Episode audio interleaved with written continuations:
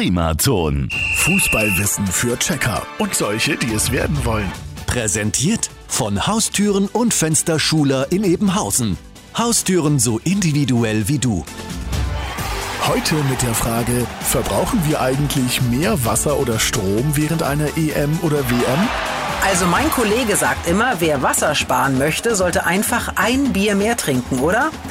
Während eines Turniers wie EM oder WM wird in den Wasserwerken der Nation tatsächlich ein höherer Verbrauch registriert. Das liegt nicht daran, dass so viel Kaffee gekocht wird, sondern dass da die sogenannte Pipi-Kurve ansteigt. Während der Halbzeit und erst recht nach dem Abpfiff schnellt der Wasserverbrauch steil in die Höhe, weil alle Fans auf die Toilette gehen. Und die Spezialisten von den städtischen Wasserwerken bestätigen, dass der Verbrauch noch deutlicher ansteigt, wenn das Wetter heiß ist und die Deutschen spielen.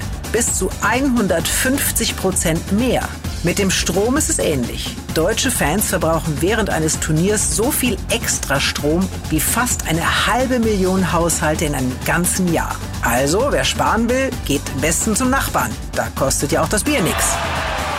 Und morgen gehen wir an die Taktiktafel. Fußballwissen für Checker und solche, die es werden wollen. Präsentiert von Haustüren und Fensterschuler in Ebenhausen. Haustüren so individuell wie du. Primaton.